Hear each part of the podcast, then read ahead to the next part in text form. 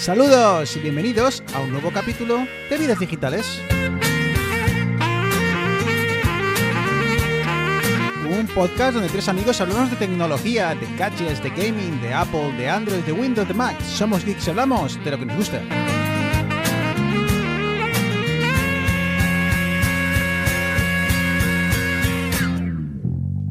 No te bajas.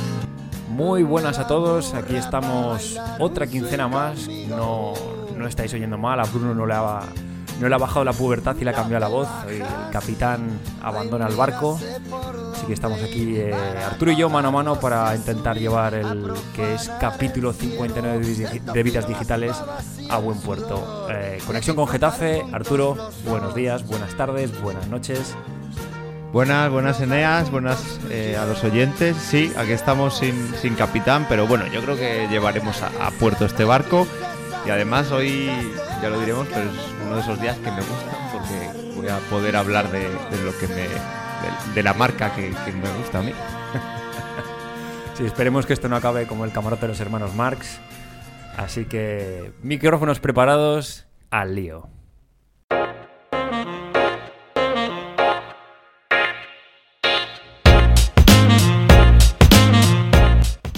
Y es que, bueno, esta, esta última semana eh, tuvimos evento de esa marca que, todos conocemos que a Arturo le encanta. Y nos esperábamos sorpresas, pero yo no sé si nos esperábamos esa cantidad de, sorpresas. Vamos a ir desgranándolo poco a poco. Si te parece, Arturo, empezamos primero por lo que es el producto que, que ha marcado la, la, conferencia. Y luego, ya si quieres, nos metemos un poquitín más en detalles, un poquitín más, más técnicos para, para, los que les gusta el, el, café para buen cafetero. Sí, pues no, la marca no es otra que Google, por los centros Special. No, no, no, no. no. ya hablaremos, eso en, en, futuros episodios hablaremos, pero bueno, yo creo que, que todo el mundo está hablando estos días y bueno, hay miles de programas que hablan sobre ello. Por eso queremos darle algo más personal, ¿vale? No vamos a hablar de números, cifras y cosas raras, sino vamos un poco a qué nos ha parecido y, y al día a día de lo que nos ha presentado este lunes Apple en su evento Unleashed, que, que ya ha liberado realmente a la bestia.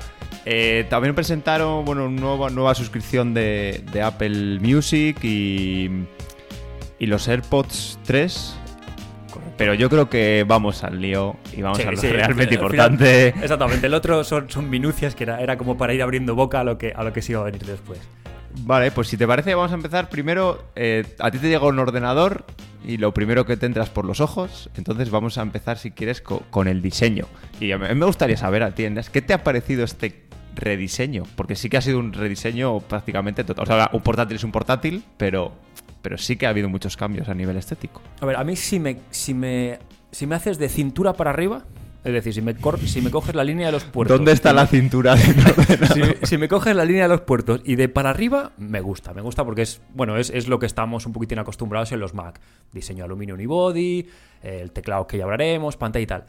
Pero luego tiene esos cuatro piececitos abajo en las esquinas que me rompen un poco la línea de diseño en la que estamos acostumbrados con los, con los portátiles de Mac.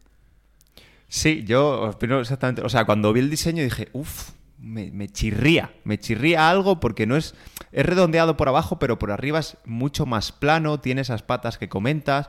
A mí me parece más tosco, más industrial. A mí me recordaba a los, a los PowerBook. Creo que son sí, los G5. Sí, sí. Que tenían, que, es que, parece que hemos vuelto un poco hacia atrás y luego en, en, otras cosas ya veremos que a lo mejor sí que parece que hemos vuelto hacia atrás, pero sí, sí que me parece más tosco, pero luego ves las medidas y parece mucho más grande, pero no es mucho más grande. No Correcto. es más pequeño, creo que es más o menos de las mismas dimensiones, pero parece mucho más grande por el diseño. Entonces yo lo que deseo, quiero, y en cuanto estén a la venta, eh, voy a ir corriendo a un Apple Store a, a ver qué es, cómo son realmente, porque ya te digo, ¿eh? Luego he visto vídeos y los ponen los dos al lado y te sorprende. Te sorprende mucho más que, que verlos uno con otro, porque ya te digo, eso que te piensas que parece que hemos ido hacia atrás y que parece mucho más tosco, luego no lo es, porque sigue siendo eh, bastante delgado. Y a lo mejor eh, que sea más. O sea, ahora es cuando realmente tiene sentido que sea más grande. De hecho, ya hemos visto la, la Surface nueva de la que hablamos la última vez, que es bastante Correcto. gorda. Obviamente, llegamos a unas potencias y sí que es, ya comentaremos que los M1 y la nueva arquitectura de Apple eh, necesita disipar mucho menos calor, pero aún así, si quieres potencia, hay asociado un calor y ahora mismo es lo que hay. Y esto que tenía, yo creo que, no sé si era Johnny Ive o eso, también se ha hablado mucho del tema del diseño de, Apple desde que se fue Johnny Ive. A lo mejor esto de quiero hacerlo más pequeño, más pequeño, más pequeño, llega un momento que, no se puede hacer más pequeño. Correcto.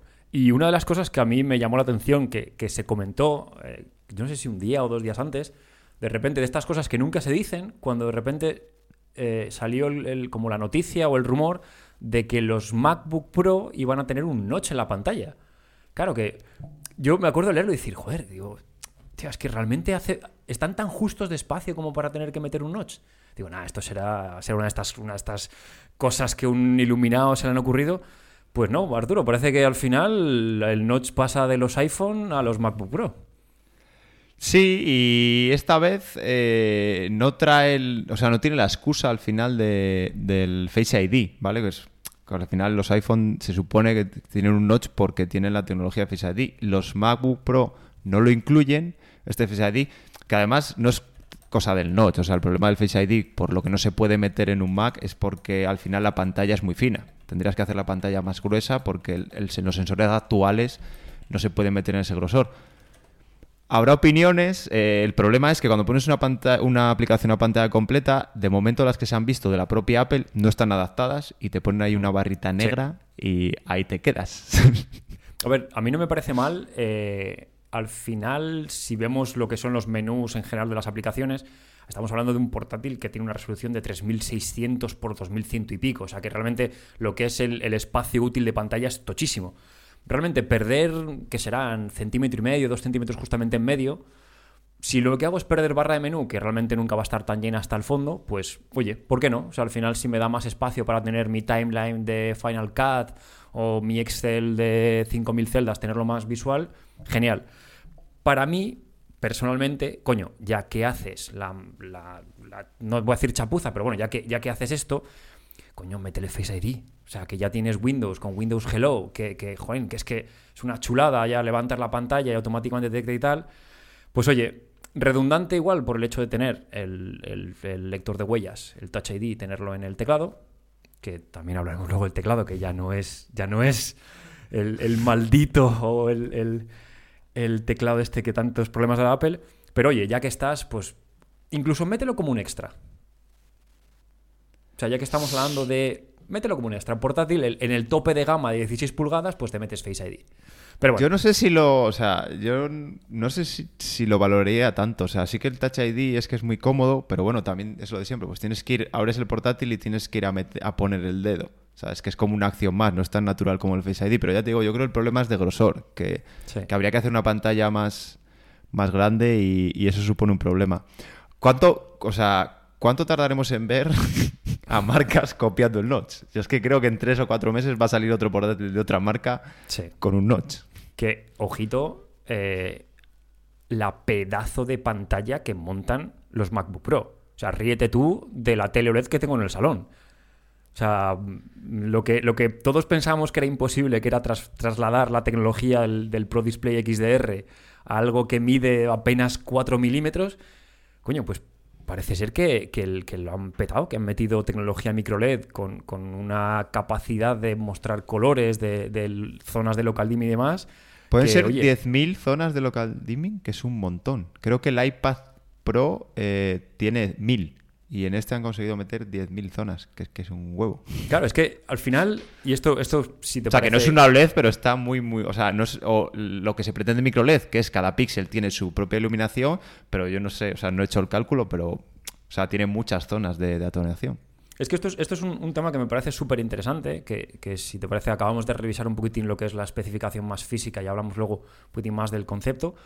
Apple es la primera vez en tiempo que saca realmente un dispositivo Pro. Es decir, hasta hace poco los MacBook Pro del MacBook normal pues tenían un i7, un i9 en vez de un i5 y pues igual tenía más RAM y demás, pero esta es realmente la, la primera vez en la que la diferencia entre la gama de consumo y la gama profesional ¿Es realmente un salto cuantitativo y cualitativo en cuanto a rendimiento y demás? Yo creo que sí, pero yo creo que vamos a ver eh, dos o tres cosas más, que, dos o tres cambios más. Y... Dejo la pregunta en el aire para irla, irla masticando un poco y ahora, y ahora vamos a ella. Y por cerrar ya con la pantalla, también tenemos el Promotion. Es decir, que tienen una tasa de refresco variable. No va a ser como, como en los iPhone, que digamos que automáticamente se, hace, sino que, bueno, también a veces se puede hacer automáticamente, pero bueno, también lo puede elegir el usuario y tenemos hasta 120 hercios. O sea, que yo de ahí saco que el Promotion ha llegado para quedarse. O sea, Apple ha dicho lo estamos sacando y lo vamos a sacar para absolutamente todo. Yo no lo he probado, todavía, no creo. Bueno, en el iPad, en el iPad Pro sí que tengo Promotion y sí que se nota un poco más fluido y sí que fui a, ver el iPhone 13 a o sea, el iPhone 13 Pro a, un Apple Store y sí que se nota, si te fijas, eh, se nota, pero bueno, pues cuando nos toque cambiar los cacharritos en EAS, pues disfrutaremos de, del Promotion. Seguramente estas serán de esas cosas en las que no les das la importancia, pero luego cuando vuelves hacia atrás, dices, hostia, esto se ve como, como que va a tirones, ¿no? El efecto retina de las pantallas, no sé si te acuerdas, no sé en qué iPhone fue que cambiaron al efecto retina, pero también se veían los Mac. Creo que había unos Mac que tenían retina, otros no. Y como volvieses atrás, era el horror. Sí, sí, exactamente, exactamente. Y luego, bueno, para finalizar lo que sería la ronda del, diseño de lo que vemos, lo que hemos comentado, el teclado, que eh, ya directamente han abandonado los teclados de, de, mariposa para volver a poner el mismo teclado. Y la touch bar. Bye bye touch bar. Sí, yo creo que eso, eso lo teníamos todos bastante claro, que la touch bar no iba, no iba a pasar el corte. A mí me gustaba, o sea, la sigo, en el portátil la sigo teniendo. Ya utilizo un teclado externo que no la tiene. Y no la echo de menos. No la echo de menos, la verdad. Me gustaba y era, ah, joder, pues así me gusta y la uso. Pero es que luego te la quitas y, y yo creo que no aportaba nada. O sea, era distinto y vale, pues tienes otra cosa, pero se han dado cuenta de que ni los desarrolladores la integraron mucho, ni la propia Apple le metía cosas nuevas más que accesos directos nuevos. O sea, era lo único que tenía. Y bueno, pues Apple envainándosela otra vez. Y esa no fue la única que se envainó Apple con este, con este nuevo MacBook Pro, sino que además, además de pasar a tener solamente tres puertos USB-C o Thunderbolt 4, volvieron atrás, añadieron el HDMI full size y lector de tarjetas. Y ojito, que aquí es la que se ha envainado de gran manera, vuelve MagSafe. Una de, las, una de las características que yo creo que más valora la gente en estos portátiles, el hecho de tener un conector de alimentación magnetizado en el que si le pegas una patada al cable no te llevas el portátil por delante, pues ha vuelto. A ver, es lo que estaba diciendo antes. Eh, estamos volviendo para atrás. Sobre el papel sí. O sea, eso de solo tengo un tipo de puerto, ya luego ya te coges el dongle, puedes cargarlo, tú el cargador lo puedes conectar en cualquier puerto. Muy bonito. Pero eh, me molaba mucho el MagSafe y me lo estás quitando, ¿sabes? Yo lo otro, lo de los puertos HDMI y las tarjetas, en mi caso, eh, no era problemático, ¿vale? Porque al final tienes un dongle que llevas el cable más el dongle y me da exactamente igual. Pero el MagSafe sí que es algo eso, que tenía, que aportaba y, que me estás quitando. Sí, lo, de los puertos yo lo veo más como un guiño en cierto punto al usuario pro. Que es decir, es el que tiene su cámara de fotos, que es un fotógrafo, y tiene que estar en un rodaje en medio del monte y tiene que ver rápidamente, que eran los ejemplos que ponían los vídeos, tiene que ver rápidamente las fotos que ha sacado. Chufa la SD listo que tienes una pantalla externa, un monitor lo que sea, pues no tienes que andar. Porque, a ver, el USB-C para los monitores está muy bien, pero ¿cuánto porcentaje de monitores tenemos hoy en día la gente en sus casas que tiene USB-C como entrada de vídeo? No, no, a ver, yo doy por supuesto que eso era para usarlo con un dongle, ¿sabes? O con un dog o lo que quieras. O sea, eh, de hecho, bueno, ahora ya son, están más extendidos, pero costaban una pasta al principio los que tenían un USB-C. Entonces, bueno, pues tienes HDMI, que eso te garantiza que lo vas a poder conectar a tele, los vas a poder conectar a pantallas antiguas. Eh, más sencillo, entre comillas, conectar a adaptadores con adaptadores a pantallas más antiguas. Pero bueno, lo que, lo que comentaba yo antes, como un, pequeño guiño a la gente que eh, puede necesitar un poquitín de más de versatilidad en lo que estamos hablando, que es un producto más profesional o, bueno, enfocado al público profesional. Precios. Eh, esto, encima, lo bueno es que estábamos viendo la keynote los tres a la vez y estábamos comentando, ya sacan el MacBook y tal, no sé qué, y fue como, venga, chavales, la porra de precios. Y lo clavamos. A ver, eh, yo diré que así tampoco vamos a entrar en esta configuración, no. Yo diré que a grandes rasgos el precio me parece que cunde mucho más. O sea, sí que ha aumentado, pero porque esto es pro. O sea, eh, y luego cuando veremos lo que tiene dentro, veamos las tripas, vamos a ver que, Apple sí que está eh, llevando estos portátiles a, a la gente pro. O sea, para la gente no pro están los que tienen el M1 y en diferentes sabores. Pero creo que es mucho más justo eh, el precio que se está pagando por estos, que por, o sea, que hay que pagar por estos, que por los que se estaba pagando por Intel. Vale que es que el más barato es caro o tiene un precio alto. Pero es que te está dando más de lo que lo mismo que te pedían por el Intel. O sea, pero vamos, a, a ojos ciegos. Y otra cosa que me ha gustado un montón, y bueno, también tiene que ver con el procesador, pero que el de 16 y el de 14 solo se diferencian en el tamaño de la pantalla. Puedes ponerle exactamente la misma potencia a uno que a otro. Y eso a mí me flipa, porque yo era el usuario que tenía uno de 16 porque podía tener más potencia, porque tenía una gráfica eh, bastante más potente, pero yo quería uno de 14, o sea, bueno, de 13, el equivalente de 13. Pero no podía, si quería tener esa potencia no podía, y aparte, si vitaminabas el de 13, te acababa valiendo bastante más que el de 16 equivalente. Sí, sí, eso es, creo que es un, un movimiento eh, súper magistral de Apple, el poder permitir eh, copiar literalmente configuraciones, lo único que varía es el Eso tamaño.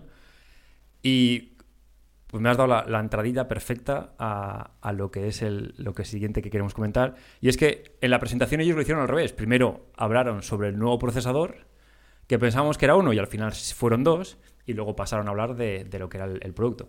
Y el procesador no es ni más ni menos que el M1 Pro, que es como el primer escalón por encima del M1 que conocemos hasta ahora, y el siguiente es el M1 Max. Ambos basados en la arquitectura M1, que ya debutó con el M1 del MacBook normal, que ya tenemos en el, en el iPad Pro, pero con una vuelta de tuerca, una vuelta de tuerca que para mí se han pasado tres vueltas, porque te, te hacían comparativas del tamaño, rendimiento, transistores y demás, y si ya el M1 Pro parecía una bestia parda, cuando ya dijeron, no, no, y es que esto no es todo, que tenemos el M1 Max, allá fue como de la, de la vida, esto, Dios, ya aquí ya se han pasado tres vueltas de... Eh, a grandes rasgos, GPUs, perdón, CPUs que Es van coger, desde- a ver, eh, para explicarlo, es haber cogido el M1 y haberle puesto cositas alrededor, un controladores nuevos de pantalla, más cores, más cores de GPU, pero lo que dicen es, es la, la misma arquitectura. De hecho, el A15, creo que toca, ¿no? El del iPhone 13, es ya la siguiente generación, ¿vale? Este digamos que es la generación del A14 y del M1. Es decir, no sé si, pf, no me acuerdo de, no, sé cuántos nanómetros, ¿vale? Pero digamos que como cinco- generación es, nanómetros. es todavía la generación anterior, ¿vale? Pero puesto más, más cores, sí, más- al final más potencia. Sí, eh, empezamos con CPUs de 8 núcleos, 2 de bajo rendimiento, 6 de alto rendimiento y suben hasta los 10. Eh, digamos, esta es la configuración que es más que tiene menos variabilidad. Luego, donde yo creo que han dado el pepinazo es con la GPU, que partimos en el modelo base 8 de CPU más 14 núcleos de GPU y que pueden aumentar hasta los 10 núcleos de CPU y 32 núcleos de GPU. Para que nos hagamos una idea, porque al final estos números no valen para mucho, eh, comentaban que el M1 Pro con GPU de 16 núcleos tenía un rendimiento bruto de unos 5 teraflops y el M1 Max con 32 núcleos tiene un rendimiento de unos 10 teraflops. Para ponerlo un poquitín en contexto, la GPU tope de gama de Nvidia, la RTX 3080 Ti, que es, bueno, está la 390, pero bueno, la 380 creo que es en torno a los 30-32 teraflops por segundo. Hablamos de una tarjeta dedicada PCI Express con un consumo de unos 450-500 vatios. Esto ¿Y de es- so- ¿Es de sobremesa o Sí. es de la hay para la, hay- la hay portátil? para portátil, pero el, los tre- el rendimiento bruto está, está en la sobremesa. Entonces, estamos hablando de un rendimiento que es tres veces menor, pero en un chip integrado con controladores de memoria, con CPU y demás, que consume pues una fracción de, de lo que estas grandes.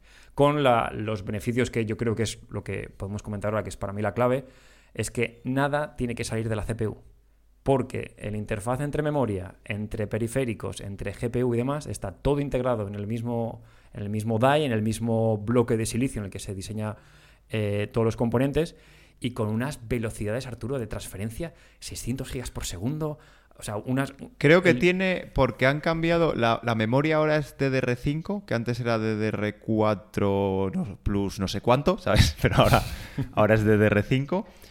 Y en el Pro, eh, la velocidad de transferencia con la memoria es de 200 gigas y en el que creo que en el M1 normal era de unos 50, si no recuerdo mal, pero en los Max es de 400. Que es, por ejemplo, una de las razones la que le dicen, joder, si me puedo estirar un poco, me voy al max, es precisamente porque esto es muchísimo. O sea, duplicar el canal de, de memoria, el ancho de banda del canal de memoria, sí que es algo que se nota y sobre todo que se nota con los años. Luego también, eh, hablando de memoria, eh, han pasado, eh, los modelos base tienen todos 16 gigas, luego el Max, perdón, el Pro llega hasta 32 y luego una vez que ya coges la configuración con el Max, el base ya tiene 32 gigas de memoria y puedes llegar hasta 64. Y no sé si tienes algún dato más, pero yo creo que aquí es cuando decimos, es que estamos hablando ya de 32 gigas, de 64 gigas, de velocidades de transferencia de 400 gigas. Es que estamos hablando realmente de cosas pro. Pero pro de, bueno, me voy a comprar un ordenador que me rinda y tal porque mm, veo multimedia, hago trabajos de ofimática, pero bueno, quiero gastarme algo más dinero. Es que, es que no, o sea, es que esto no es para eso. Para eso tienes un M1 y puedes elegir un MacBook Air o el MacBook Pro anterior o un Mac Mini. Pero es que estos son, eh, mal, yo creo que malditas bestias pardas. O sea, es que yo hago un uso muy intensivo del ordenador y es que a mí con el más bajo me valdría. Es que con el M1, con el Mac Mini M1 todavía no lo he puesto a todo lo que da. Entonces yo con el M1 Pro más bajo me sobra. que para que nos hagamos una idea de, de la cantidad de, de datos que puede mover, el M1 Pro soporta dos pantallas externas, el M1 Max soporta tres pantallas 5K más una pantalla 4K extra. Que eso creo que decía en la presentación que era como 70 billones de píxeles una burrada que te puede mover un dispositivo de estos. Entonces, retomando un Ah, bueno, espera, y que tiene, eh, ¿cómo se llama? Dos núcleos. Eh, creo que el M1 Pro tiene un núcleo de procesado de ProRes, Sí. de vídeo, que directa, o sea, en lugar de mandárselo a la GPU y tirarte solo de GPU, directamente lo hace. eran- el procesado que decían que eran y el, siete, siete y el líneas- Max tiene dos procesadores única y exclusivamente dedicados a eso. Por eso, como dice Neas, luego puedes utilizar como 7 o 8 líneas ProRes de tiempo en, tu- en los proyectos y esto no se despeina. Creo O sea, que comentaban que podía burradas. gestionar hasta siete timelines a la vez en ProRes. Que es que, o sea, que es que señores. Es que estamos que- hablando que es de, una- de que es- malditas burradas. Es que con esto puedes montar una película de Hollywood. O sea, la próxima de Marvel de los Avengers, déjate tú de, de- de Sony Cinema Station. No, no. Coge tu MacBook Pro con el Pro Max y adiós. Te montas a Thanos en, en colorines y lo que quieras. Porque como dice Neas, cuando he hecho la comparación, vale, hay tarjetas gráficas que tienen 30, 30 teraflops. Y esta decíamos que tenía el más potente, tiene, tiene 10 y pico. Pero claro, luego tiene estos coprocesadores que le ayudan. Es como lo de las pantallas. Tiene, ahora mismo tiene un procesador dentro del chip que le ayuda con la gestión de las pantallas. Por eso le puedes meter 80 pantallas, tiene el ProMotion, porque es que tiene una parte del chip, me refiero, la gestión de las pantallas la hace una parte del chip y el procesador y la GPU están silbando mientras es ese chip el que está haciendo todo el trabajo. Y por último, ya dejamos los teraflops a un lado. Eh, creo que tiene los mismos teraflops, el más potente, que la PlayStation 5. Sí, correcto. Pero, y aquí vamos con el pero. Los teraflops miden rendimiento bruto, ¿vale? Y al igual que estamos diciendo que precisamente los eh, M1 Max y M1 Pro tienen coprocesadores que ayudan en ciertas tareas y aceleran ciertas tareas, la PlayStation también es un SOC, un sistema on a chip, que también tiene procesadores que le ayudan en determinadas tareas. Con lo cual, aunque en rendimiento bruto las dos, eh, las dos arquitecturas den lo mismo, los juegos no van a ir igual en este chip que lo que van en la PlayStation, que únicamente está dedicado a, a, videojuegos. Entonces tiene un montón de coprocesadores y ayudas. Incluso yo creo que la, en lo que sí que le gana la, la, PlayStation es en este canal que decíamos que era de, de, comunicación con la memoria, que era de 200 en el Pro y de 400 en el Max. Creo que en la Play es de 600, ¿vale? Sí, en la sí. PlayStation 5. Y ahí le gana. Pero también, o sea, estamos con especialización y todas estas pruebas sintéticas que dan de teraflops, de eh, los Geekbench que le pasan a los procesadores, te cuenta una parte de la película, pero no te cuentan todo. Y hace años sí, porque todo era potencia bruta. Hace años eran megahercios y teraflops y, todo eso, porque no los procesadores Intel eh, y, bueno, la arquitectura x86 y Intel y AMD no tenían eh, estos chips que les, que les ayudaban. Y entonces, claro, sí, se medían con la potencia bruta. Pero ahora la potencia bruta importa. Imp la potencia sin te... control no sirve de nada. No sirve de nada. pero te cuenta parte de la película.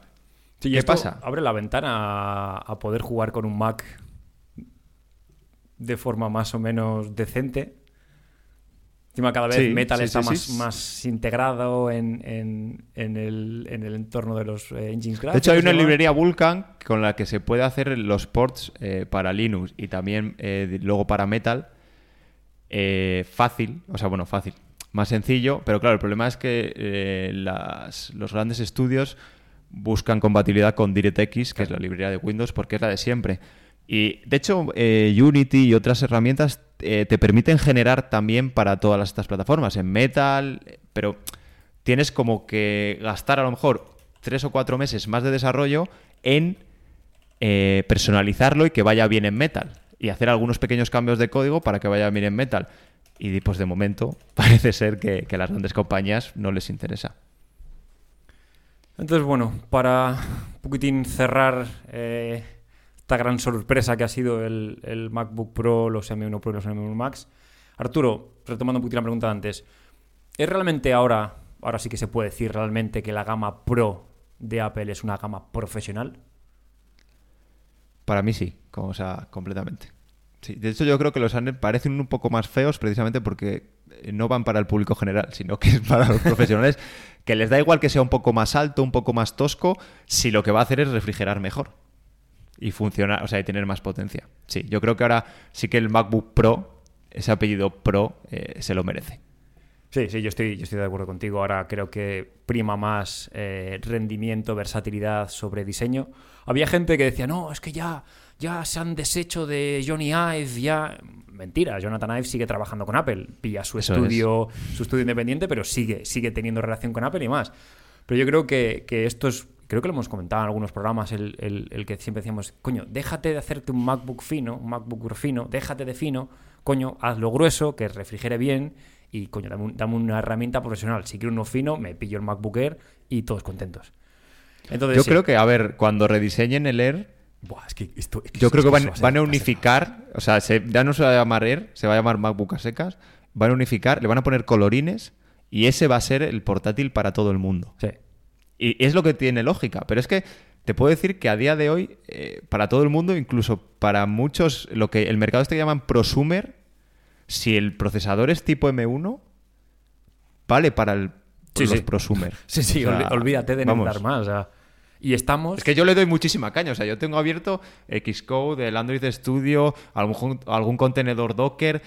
Y, y es que el M1 todavía no me ha dicho, oye, socorro, ¿sabes? Y estamos en el primer año de la transición de dos años. O sea, esto es... el- Los Mac Pro tienen que ser el comienzo una de, burrada. de cómo Apple va poco a poco pisando el mundo de, de la arquitectura RM en sus dispositivos. Eh, sí, yo creo que como el Mac, el Mac Pro va a ser un, un- un M2 Pro, M2 Max, que eso ya va a ser, no sé. Yo ya no me atrevo ni a, ni a pensar cómo, qué puede ser.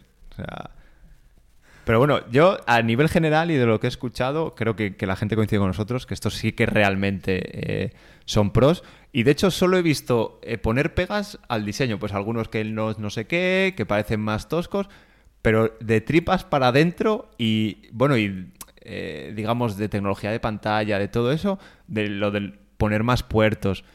A todo el mundo le ha parecido genial.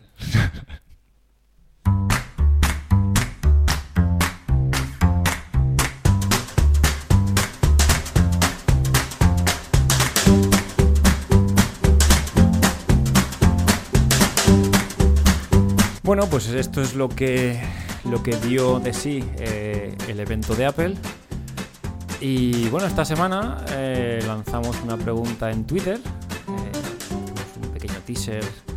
A ver si alguien, si alguien acertaba con quién de nosotros tenía un nuevo juguetito y para qué lo iba a utilizar.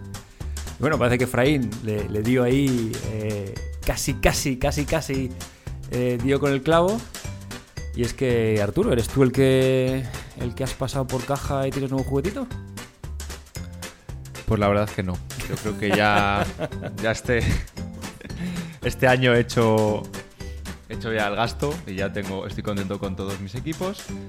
Así que yo creo que es el que tengo al otro lado del micrófono, porque además eh, es un juguetito de los de cacharreo. No es algo que compras, le das un botón y esto ya empieza a funcionar sino que Enea se ha hecho con una, eh, iba a decir mítica, porque yo también hice mis pinitos y, sigue teniendo usuarios, pero yo creo que el boom ya, ya pasó, pero la verdad es que eh, tiene muchísima utilidad y no es otra cosa que la Raspberry Pi, que si no me equivoco, eh, ya van por la cuarta iteración, ¿no? Correcto, correcto, van por la Raspberry Pi 4B. Pues Oye, ¿nos puedes decir lo primero? Eh, potencia y precio. Eh, Porque yo, y, el primero que te lo pregunto soy yo, ¿eh? ARM Quad Core a 1,5 GB de velocidad máxima y configuraciones que van desde los 2, 4 o 8 GB de RAM.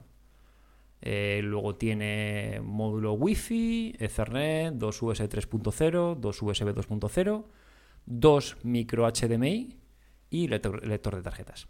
Y USB-C, perdón, para la alimentación. Es que es un maldito ordenador si le pones una pantalla. Es que yo, mi primer ordenador era una patata comparado con, la Raspberry Pi. Y precio, creo que he pagado por la de 4 GB, que es la que me he cogido, creo que he pagado con IVA y demás 63 euros, algo así. Lo que pasa es que, bueno, no es solamente esto. Tienes que cogerte la, la Raspberry Pi, tienes que cogerte la tarjeta, la alimentación y demás, pero bueno, que al final no deja de ser. Por menos de 100 euros tienes todo lo que necesites y más. Bueno, a lo mejor la gente, hay algún despistado por ahí que no sabe muy bien qué es una Raspberry Pi. Así que si nos explicas en uno o dos minutos qué puede ser una Raspberry Pi. Vale, pues como, como casi todo el mundo ya sabe, tienes los ordenadores eh, tradicionales con arquitectura x86, los sobremesas, AMD Intel. Ahora empezamos a ver eh, ordenadores basados en ARM, como, como por ejemplo los M1. Y en los móviles también tenemos eh, procesadores basados en ARM. Entonces, con todo este entorno que tenemos ahora, es posible eh, correr sistemas operativos en plataformas basadas tanto en x86, que serían las plataformas tradicionales, como en plataformas basadas en ARM, como puede ser, por ejemplo, eh, un M1, una ARM al, uso o una Raspberry Pi en la que tiene un procesador ARM encima. Eh, básicamente es un ordenador, bueno, básicamente no, sin el básicamente, es un ordenador tiene salida de vídeo, salida de audio, eh, interfaces USB, controladores de red, etcétera, etcétera. Creo que Windows está soportado por Raspberry Pi. Sí, Windows. Windows 10X creo que era. Puedes instalar eh, Linux. Creo que Raspbian es la distribución de Linux que como que está más soportada en, la Raspberry. Y luego lo bueno que tiene, que es, que es la gracia de de que se utiliza tanto en lo que llaman el movimiento tinker, de la gente que le gusta enredar, los... Estos que nos gusta cacharrear, el, el, picorcito de hoy voy a instalarme esto, voy a instalarme el otro. Pues. A esa gente que de un ordenador le sobra la pantalla. Exacto. Dame acceso de terminal y ya no necesito más. Pues esta plataforma, al ser open source, al final ARM se puede desarrollar para él. El tener soporte Linux hace que sea una plataforma genial para, el desarrollo de, aplicaciones más eh, caseras o, incluso hay gente que se ha montado servidores, eh, firewalls, eh, VPNs, etcétera, etcétera. Hace que sea una plataforma sobre la que sea muy fácil empezar a hacer tus pinitos en programación, en Homebrew, Linux, etcétera, etcétera.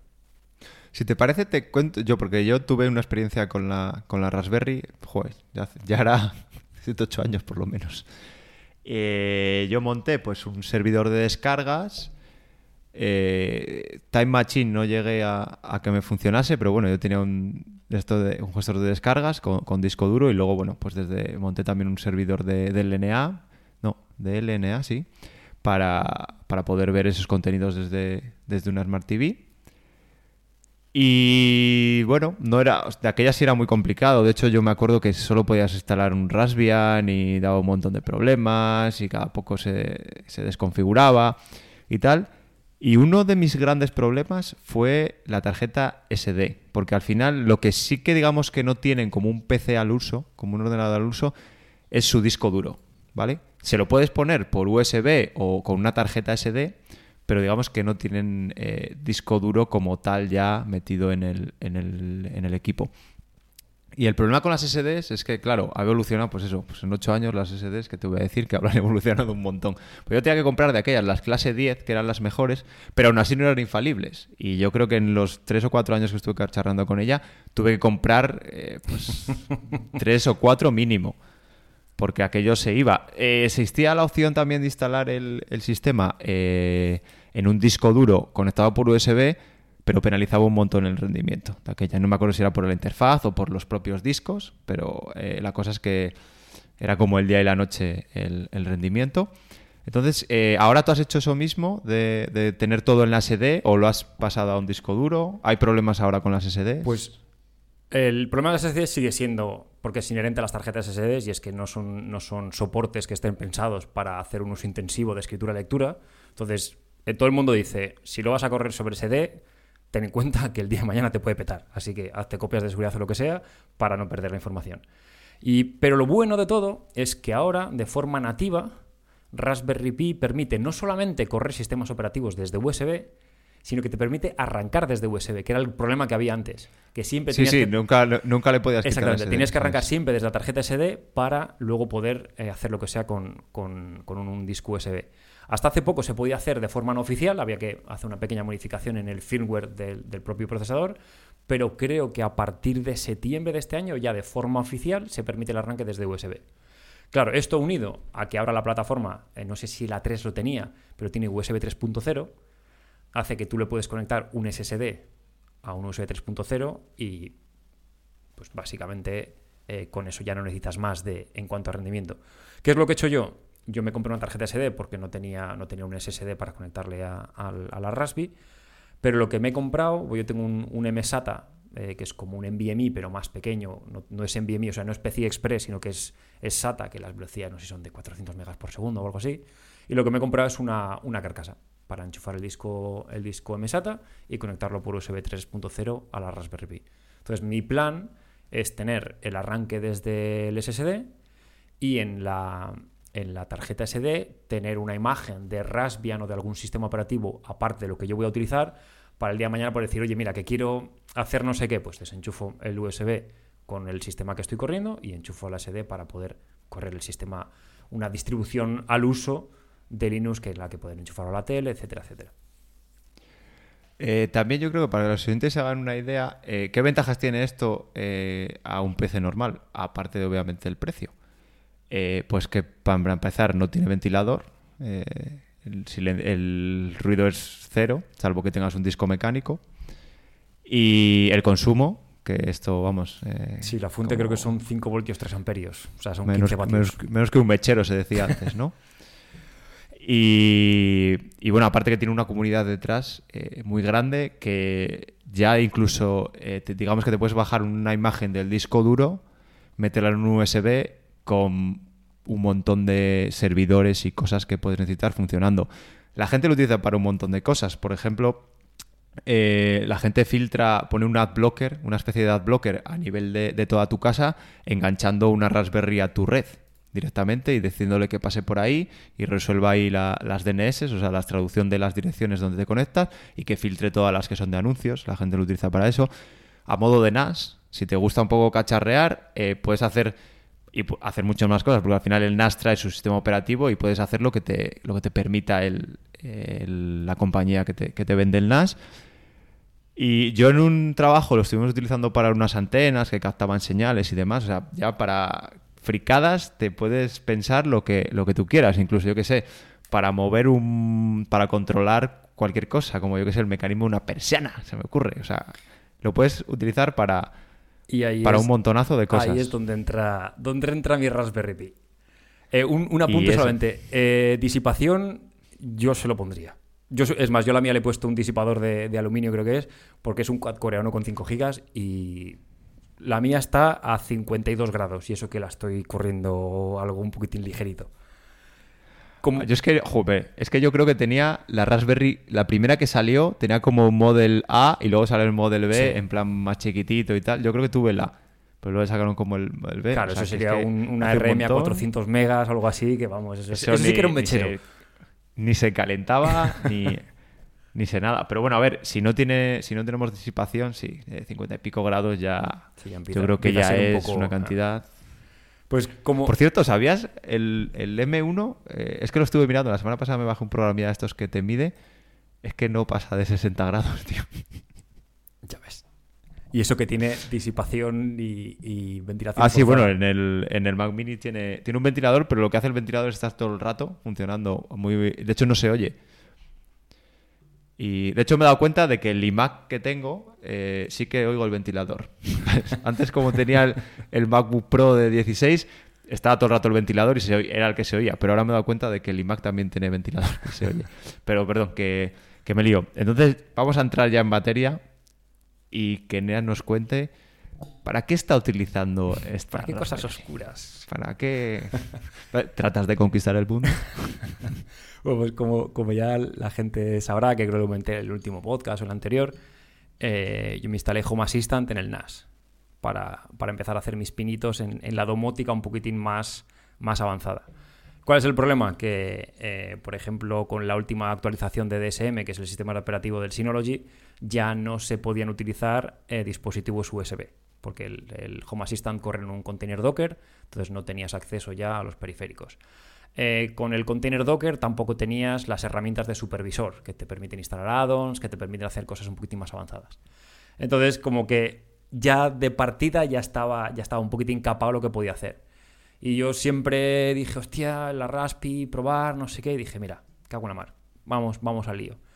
Entonces, pues como ya comentaba, me compré una Raspberry Pi. Eh, me llega el lunes, eh, me llega un dongle USB, un. Se llaman un. Ah, no, es un, no, es un, router Zigbee, pero es como un, un eh, dispositivo que se llama Combi, que es de una marca alemana, que básicamente lo que te permite es conectarte a dispositivos Zigbee y hablar con ellos, enviarles eh, comandos, recibir eh, información de estos dispositivos. Entonces, el plan que tengo, que es lo que ahora estoy poco a poco enredando con ello, es que la Raspberry Pi corriendo Home Assistant y utilizando esto USB como, como interfaz de conexión con los dispositivos Zigbee, sea el cerebro de mi hogar inteligente. Joder, ahí es nada. ¿Cómo te has ¿eh? quedado? ahí lo lleváis. Y es que es, curioso porque eh, yo creo que todo el mundo, eh, más o menos de forma más o menos directa, tiene, tiene acceso a, eh, a, HomeKit. Vía Siri, vía con luces, con Philips Hue, o, a dar el salto, por ejemplo, a IKEA con, con su Lia Free, o todo el mundo sabe más o menos esto de si pulso este botón enciende esta luz, si el sensor detecta movimiento enciende esta otra luz. Entonces, eso creo que es lo, que todo el mundo se piensa con domótica, que es lo que yo llamo la domótica light, la, la vanilla, vanilla domótica. Entonces, eso está muy bien si lo que quieres es cosas así un poquitín más sencillas, pero el momento en el que ya empiezas como a pensar un poquitín, el think big, empiezas a pensar un poquitín más grande y dices, coño, pero es que yo tengo en casa un altavoz Bose que, coño, lo puedo controlar desde, desde mi móvil conectado a la red. Y luego tengo la tele que tiene, que tiene también esto. Entonces empiezas a pensar dices, ¿cómo puedo integrarlo esto con HomeKit o con Google, eh, Google Home o con... Y no se puede, no puede. O sea, no, no está eh, de forma muy directa para controlar. ¿Qué es lo que te da Home Assistant? Y todas estas, hay un par de ellas más, plataformas más de, de yo me lo guiso, yo me lo como. Esta plataforma, si tiene conexión a red y tiene una API que se pueda acceder por red, hay muchas posibilidades de que se pueda utilizar con esta plataforma. Por ejemplo, para daros, para daros una, pincelada de, las pocas cosas que he probado desde el viernes que me llegó. Dije, bueno, vamos a ver, yo quiero, yo quiero ver la tele, quiero ponerme Netflix y quiero, coño, que, cuando ponga Netflix, quiero que las luces se me pongan, no rojo porno, pero una naranjita de estos a, bajo nivel para que no me moleste mucho los ojos y que, que se apaguen las luces y quitar. Vale, pues resulta que puedes hacer que cuando das a un botón le mando un, un wink on LAN a la tele para que arranque desde LAN. Le puedes enviar un comando para que seleccione la source de la imagen a la aplicación de Netflix. También puedes hacer que las luces se bajen, se pongan de tal color, y si el Bose estaba sonando algo, le mandas un comando de off. Todo esto con un botoncito. A ver, tiene muy buena pinta. Claro, y, y lo, ¿Para qué lo negarlo? bueno de esto es que el the sky is the limit. Por ejemplo, una de, las, una de las cosas que a mí me gustaría hacer, pero como el piso en el que estoy no es mío, no lo, no lo voy a hacer. Pero, por ejemplo, eh, nosotros tenemos eh, persianas automáticas. Das un botón suben, das un botón bajan. Claro, si yo le pongo un relé Zigbee, yo puedo controlar vía Home Assistant que las persianas suban o bajen, o que suban hasta la mitad, que bajen hasta la mitad, etc. Entonces, si a esto le sumamos un detector de temperatura, un, un termómetro Zigbee, más un control por infrarrojos al aire acondicionado, yo puedo decir, si la casa pasa de 22 grados y es de día, baja las persianas. Si la casa baja de 22 grados, o sea, si se está enfriando y las persianas están bajadas, súbemelas. Si las persianas están bajadas, pasa de 22 grados y estoy llegando desde la oficina, enciéndeme el aire acondicionado. ¿Que llego a casa y está todo apagado? Vale, pues llego a casa. ¿La casa está vacía? Sí. Pues enciéndeme las luces del salón si es de noche, súbeme las persianas, ponme música en Spotify y enciéndeme el interruptor inteligente que está conectado al horno, por ejemplo. Entonces son todas estas cosas que se automatizan de forma inteligente. Sí, a ver, yo tengo, yo algo he hecho con, con HomeKit. De hecho, por ejemplo, la, la calefacción en invierno sí que la tengo automatizada cuando llegamos, cuando nos vamos y esas cosas. que También está bien porque te permite eso de cuando no hay nadie en casa, cuando, hay, cuando se va la última persona, cosas así. Y, y sí que está muy chulo y la gracia de, de hacerlo tú con, con Home Assistant es que, claro, no necesitas que cada cacharro sea, se hable con HomeKit o con, o con cualquier tecnología, sino bueno, pues con un simple, con un simple relé eh, lo puedes acabar conectando. También he pensado lo de las persianas eh, 80 veces, pero me da una pereza ponerme a cambiar relés de persianas. Y aparte, que sean compatibles en mi caso con, con, Claro. con HomeKit, ¿sabes? Que a lo mejor un relé normal conectado te cuesta, por ponerle un precio, 20 euros, pero el de HomeKit te cuesta 50. estás pagando ¿sabes? el- impuesto a si Apple. empiezas 50 más 50 más 50. Joder, lo que tengo ganas, pero claro, aunque lo hagan, habrá que esperar unos cuantos años. eh, este puñetero protocolo, que nunca me acuerdo, porque además le ha cambiado varias veces el nombre. Apple ha dicho que ya son compatibles, Matter, pero yo. ¿Cómo? Matter es Matter, es, eso. va a ser como una Es capa que por la- encima. el protocolo, una capa por pero encima luego- de Zigbee, Seawave y demás. Es como va a ser como el lenguaje Sí, universal. pero yo creo que el nombre comercial, Matter es como el protocolo, pero luego el nombre comercial es que lo, lo han cambiado, como hace poco y se llama O sea, es- de otra forma. sí. Y el problema es que eso no sale, porque eso lo que hará es abaratar los, los productos, porque claro, al final hacen un producto y ya digamos que se homologan para funcionar con HomeKit, con Alexa, con Apple, pero todavía no se lo han hecho. Pero el problema es que todos los cacharros que, aunque tu móvil, tu HomePod y demás, tu concentrador, digamos, ya sea compatible con eso, pues las bombillas que me compré hace cinco años no lo son. Claro, ahí ya, cual- dependes de que el fabricante diga, pues mira, te voy a hacer una actualización del firmware de la bombilla para que te funcione con Matter, o lo siento mucho, esto sigue funcionando con mi bridge antiguo, pues ya es lo que hay. Y luego puedes hacer muchas más. De hecho, me molesta un montón que instalé aire acondicionado este, este verano y tiene su... pro- o sea, se puede manejar desde el móvil, puedes hacer sus automatizaciones, pero no se habla con HomeKit. Y es como, no me fastidies. Claro. Hay una opción B, que también lo miré para, para los otros aparatos de aire acondicionado que tengo, que son bastante antiguos, que son unos cacharrillos que tú, de hecho, te viene en formato para poner en un enchufe y lo que hacen es como si fuera un mando, pero que ese mando sí que se conecta con HomeKit, Sí. con Google Assistant, con Sí, Alexa. claro, tengo yo fichado también. Pero al final, claro, pero al final es pues los mismos infrarrojos, o sea, lo que haces es eh, Le, le enseñas, le clonar enseñas los, infrarrojos que le están echando. Claro, encima tienes que tenerlo con visión directa con el aparato de aire acondicionado, porque es que al final es como si tuvieras un mando, pero que el mando es el que tal, pero es que son 70 euros cada cacharro. O sea, que son cosas muy caras, que la- es que la domótica mola, te pones a, a enredar, pero te encuentras, pues por un lado, que tienes cacharros y, y tecnologías que no se hablan entre ellas, por otro lado, que es que uno bien, pero cuando empiezas a hacer cosas, eh, o sea, cuando empiezas a, a ver 20 cacharritos distintos, tienes que pagar cada, cada cacharrito. Y yo creo que cosas como, como el protocolo que estamos comentando, el, el Matter, y también lo que comentas tú de... O sea, yo creo que es por la parte de los cacharritos el protocolo Matter eh, y luego por la parte de las tecnologías y de conectar diversas tecnologías, cosas como Home Assistant, está muy bien.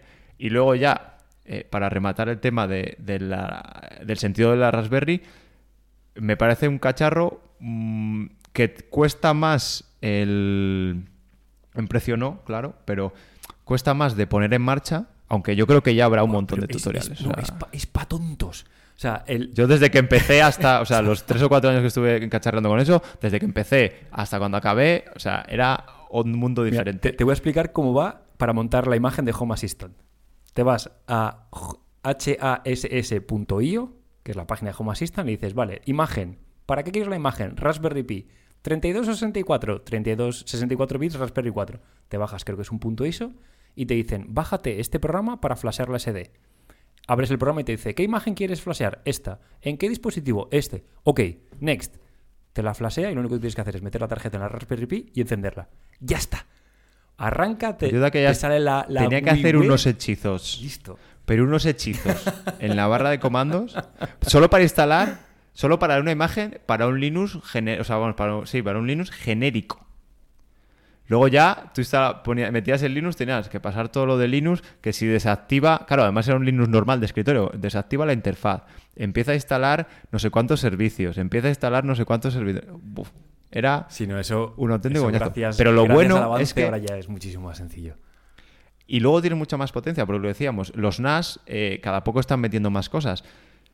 Pero claro, al final dependes de lo que te deje hacer el fabricante o de lo que Sí, no te deje hacer. Ahora con Dockers, eh, los NAS que, que lo soportan sí que está muy bien, porque al final te bajas el, el contenedor de Home Assistant o de lo que quieras.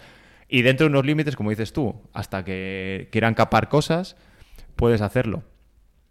Y sobre todo, lo que más, más importante me parece es que yo creo que el hardware de la mayoría de los NAS, tú en un, en un NAS pagas mucho del precio por el software. Correcto.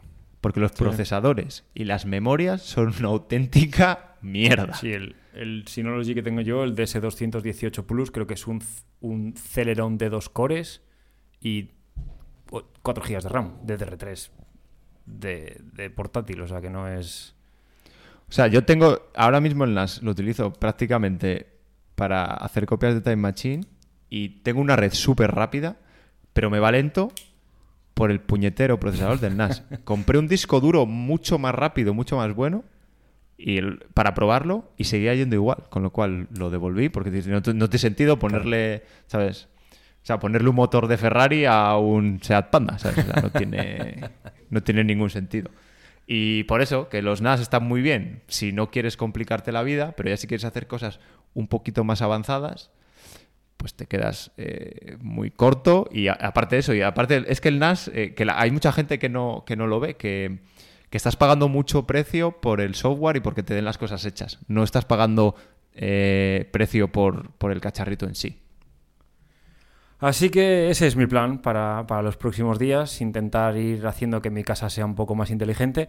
No sé yo si va a, ser- a acabar siendo tan inteligente que ya no me va a dejar volver a entrar, pero bueno, si en 15 días estamos aquí de nuevo es que la, la tengo bajo control.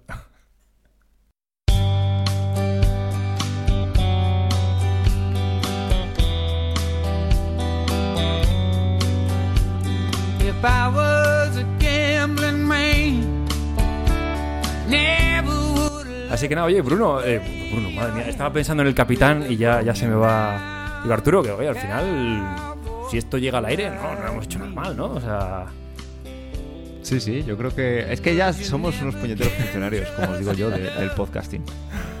Que para mal y para bien Exactamente, somos unos exactamente. punteros de- del podcasting. Pero vamos a ver que no se nos olvide, porque además, claro, todas estas cosas que Bruno da por sentadas y que le salen solas, Eneas y yo nos las hemos tenido que poner antes. Y, "Ay, que no se nos olvide esto, que no se nos olvide esto otro. Y una cosa que no se nos puede olvidar es decirles a los oyentes dónde pueden encontrarnos que os recordamos otra vez. Y bueno, la verdad que tenemos varias interacciones y eso, y, la y que nos mola un montón. O sea, hablar con vosotros y que nos deis un poco de feedback y saber por dónde, por dónde tirar, porque lo hacemos para divertirnos, está claro, y nos lo pasamos muy bien grabando. Pero bueno, también nos gusta, pues eso, que, que os guste también a vosotros escucharnos. Entonces, si queréis decirnos absolutamente cualquier cosa, mejor si es buena, pero cualquier cosa, estamos en Twitter, arroba vidas digitales. Y también podéis dejarnos eh, reseñas, comentarios y de- decirle para que el mundo sepa eh, lo que hablamos aquí y, y cómo funcionan nuestras cabezas, no muy bien normalmente. Podéis dejarnos una review en cualquier eh, aplicación de, de podcast. Y también os gusta el café, ¿no, Eneas? Sí, mira, que soy, soy más de vermú, pero un cafecito, cuando ya la lengua empieza a estar un poco gorda, pues ya se agradece, ¿no? Para ir, para ir asentando las neuronas un poco. Pues para, para, para que no se le suban los vermús a, a Eneas a la cabeza, podéis invitarnos a, un café a través de www.buymeacoffee.com barra vidas digitales y allí podéis hacer una pequeña donación para, para invitarnos a, un cafetillo que siempre lo dejamos para cuando nos, nos reencontramos que claro no, la verdad que nos cuesta bastante. Eneas y yo no hace mucho que nos vimos pero bueno a Bruno que le, le vemos poco pues por lo menos que ese café vaya de, vaya de vuestra cuenta y ahí nos, nos acordemos de vosotros Pues ya está, ya está. eh, joder, ha quedado niquelado. Hasta aquí. Está, o sea, yo creo que esto, esto huele a spin-off de vidas digitales. o sea.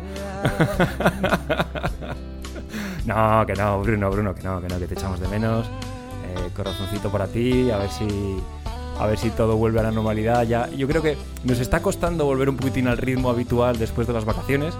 Creo que llevamos este, es la edad y es la edad, la edad y este año pico de pandemia que creo que nos ha dejado un poquitín descolocados. Que ha sido como hemos pillado las vacaciones y como salves el quien pueda, todos, a, todos al ataque. Así que nada, si habéis aguantado hasta aquí, muchísimas gracias por compartir esta casi hora con nosotros. Eh, Arturo, eh, como siempre, un placer. un placer Y nada, nos vemos, esperemos en 15 días. eh, esperemos que ya de vuelta con el capitán guiando la nave. Cuidaos, seguid poniendo la mascarilla en función de donde estéis. Y nos escuchamos en 15 días. Un saludo, gracias.